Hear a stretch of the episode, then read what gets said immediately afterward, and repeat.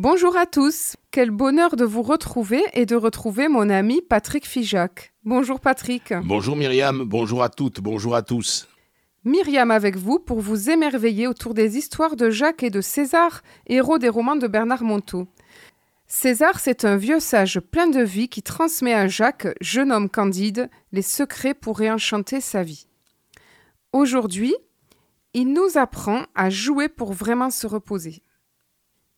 Il arriva qu'un jour, César se trouvait en convalescence chez Jacques après un léger accident de voiture. Et comme il n'était pas homme à se laisser perdre dans les futilités de la vie quotidienne, il ne rata pas une occasion d'enflammer chaque instant, même le plus ordinaire, d'une intensité sans concession, renvoyant chacun à la nécessité d'être un vivant plutôt qu'un mourant. Mon Dieu, comme ce fut difficile pour Jacques et ses amis de passage d'avoir ainsi à transformer la moindre promenade en contemplation, le moindre rangement en un art subtil du chaque chose à sa juste place. Il arriva même qu'une banale fatigue de Jacques exprimée dans un tout petit soupir devienne, le temps d'un repas, un fabuleux mystère à résoudre. Jacques, un peu usé par cette intensité permanente et cette exigeante façon de tout vivre à fond, décida un après-midi de se distraire sans César. Il organisa avec trois amis une partie de pétanque, quelque chose où on se lâche enfin, quelque chose où rien ni personne ne viendrait faire refléter la moindre vérité essentielle. Ah mais quand même Et la partie commença, assortie de cris et de rires et de tout le cérémonial haut en couleur d'un groupe d'hommes s'amusant un peu. Attiré par ce joyeux tintamarre, César pointa le nez à la fenêtre de sa chambre au moment où l'un des amis dut s'absenter, appelé d'urgence au téléphone par sa femme. Tout naturellement, on proposa à César de le remplacer. D'accord, mais moi, je ne joue pas à moins de 1000 francs la partie. Il y eut un instant de stupeur, et puis un second, pendant lequel chacun mesura la folie de cette situation. Mais pouvait-on refuser quelque chose à César? Le défi était lancé, chacun dut s'y résoudre, mi-apeuré par l'enjeu, mi-excité par la soudaine gravité de cette nouvelle partie. En un instant, l'ambiance changea du tout au tout. Un certain silence s'installa, chaque geste étant pesé avec un sérieux presque religieux. À l'inverse de la première partie, tous essayèrent de se dépasser, rivalisant d'adresse et de précision, au point que la partie devint de plus en plus serrée. Ah, le bougre d'homme Une nouvelle fois, il avait réussi à transformer une juvénile cour de récréation en un temple de la concentration, avec un simple enjeu. César gagna et Jacques perdit. Mais quelle importance Ils avaient tous vécu si intensément. Au moment de l'échange de poignées de main finale, César leur lança. En fait, il suffit de bons enjeux pour que le jeu redevienne possible. N'est-ce pas la même chose dans nos vies, mes petits amis? Acceptez de perdre beaucoup et vous allez tout y gagner. Allez, ce soir, la vie vous offre un bon repas avec les gains de cette divine partie. C'était donc l'histoire de César du jour. Et est-ce que tu as été, est-ce que tu as envie de réagir, Patrick? Ben Oui, parce que effectivement, je crois que lorsqu'il n'y a pas d'enjeu, la vie, comme les jeux de société auxquels nous sommes amenés à participer les uns et les autres, n'ont plus de sens, ou moins de sens. On joue pour jouer. Mais au fond, quand je joue, est-ce que ce n'est pas pour gagner? Et s'il y a un enjeu, la motivation est plus forte. Ah oui, tu l'as expérimenté, Patrick. Ah oui, tout à fait. Ne serait-ce que sur des jeux d'une banalité, euh, un Scrabble, une partie de belote quand on est avec son partenaire. On a envie de gagner. Ah oui. Et on en veut à son partenaire lorsqu'il n'abat pas la bonne carte. Là, parce qu'il y a un enjeu. On a envie de gagner. On a envie de faire le meilleur score. On a envie euh, de finir premier. S'il n'y a pas d'enjeu, la vie est tout autre. Alors effectivement, on se dit quand il n'y a pas d'enjeu, c'est par exemple, une image me vient, c'est l'athlète qui court pour le plaisir. Je cours, je marche, Il n'y a pas d'enjeu. Je le fais pour moi. Mais c'est tout à fait différent de le faire à deux. Et quand on est deux, mais il y a un petit enjeu, on a envie de finir le premier.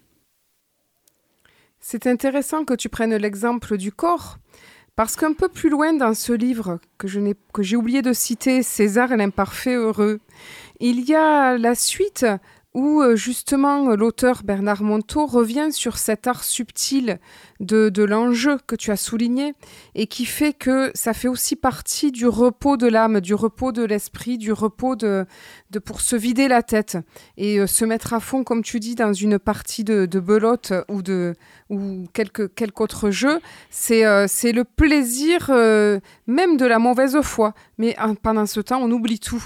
On est, est à fond dans sa partie. C'est vrai. Et par rapport au corps, il disait, mais euh, l'enjeu est autre. L'enjeu peut être dans le juste mouvement, dans le rythme à trouver. Mais il y a quand même un enjeu, même si on est seul.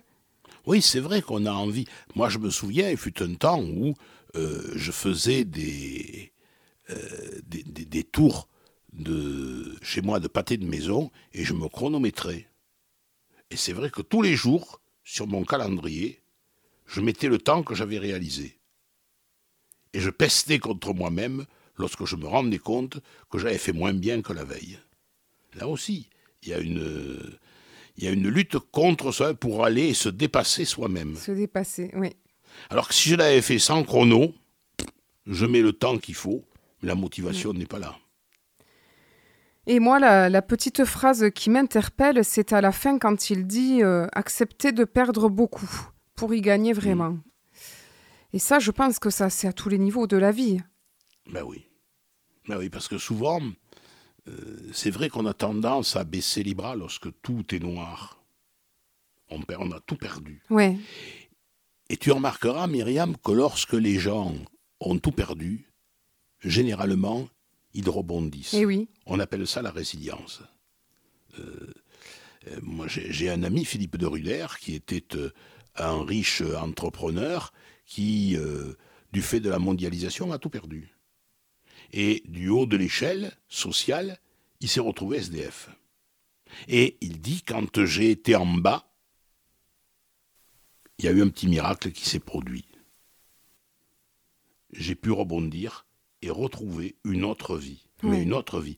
Laurent Gounel aussi l'explique. Laurent Gounel, qui est un écrivain à succès, n'a pas toujours été célèbre il explique que, à un moment donné, lui aussi ah oui. a vécu ce moment un petit peu de désespoir où tout va mal, et pourtant, comme il dit, c'est que quand on a tout perdu, c'est là qu'on gagne à nouveau.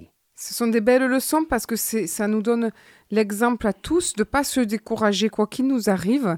Des fois, on a le sentiment d'avoir, euh, comme tu dis, d'avoir tout perdu et puis, et puis on n'est pas dans une position confortable. Et puis soudain, en fait, on s'aperçoit que c'est pour ouvrir la porte à autre chose. Exactement. Une ouverture de la vie. La vie, c'est ce qui est bon et juste pour nous. Alors, à propos de cette partie de pétanque, j'ai quand même interviewé l'année dernière Bernard Monteau sur cet extrait qui est une histoire vraie. Écoutons-le. Alors, c'est une expérience que nous avons vécue, mon épouse et moi, au moment où Guy Tamalas, qui représente César dans mes livres, au moment où Gita Malas arrive dans notre vie, notre première découverte, c'est de mesurer à quel point, alors qu'elle a 80 ans, à quel point la manière dont elle est en permanence dans une intensité de l'existence est quelque chose qui est la marque des, grands êtres spirituellement évolués. Gita ne faisait rien en dilettante. Et donc il y a quelque chose qui est une recherche d'intensité permanente dans le quotidien et dans l'ordinaire de l'existence, qui est, à mon avis, ça qui donne du goût à la vie. Bien sûr qu'elle avait des moments où il fallait qu'elle se repose, mais même le repos était intense chez elle. C'était un repos qui était mesuré, calculé, etc. Donc je dirais, cette partie de pétanque résume quelque chose d'assez important. La vraie vie est intense, quel que soit l'âge que nous avons.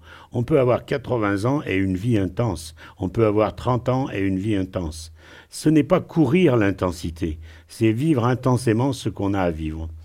Et donc, César Guita surgit dans cette partie de pétanque où sans doute il y a une peu de dilettante, où les gens sont en train de faire ça à la légère. Et, soudain, Guita César essaye de remettre de l'intensité dans même le jeu peut être vécu avec intensité et il choisit par hasard l'argent, mais ça aurait pu être autre chose, ça aurait pu être jouer de la main gauche, affronter ses infirmités, etc., euh, etc.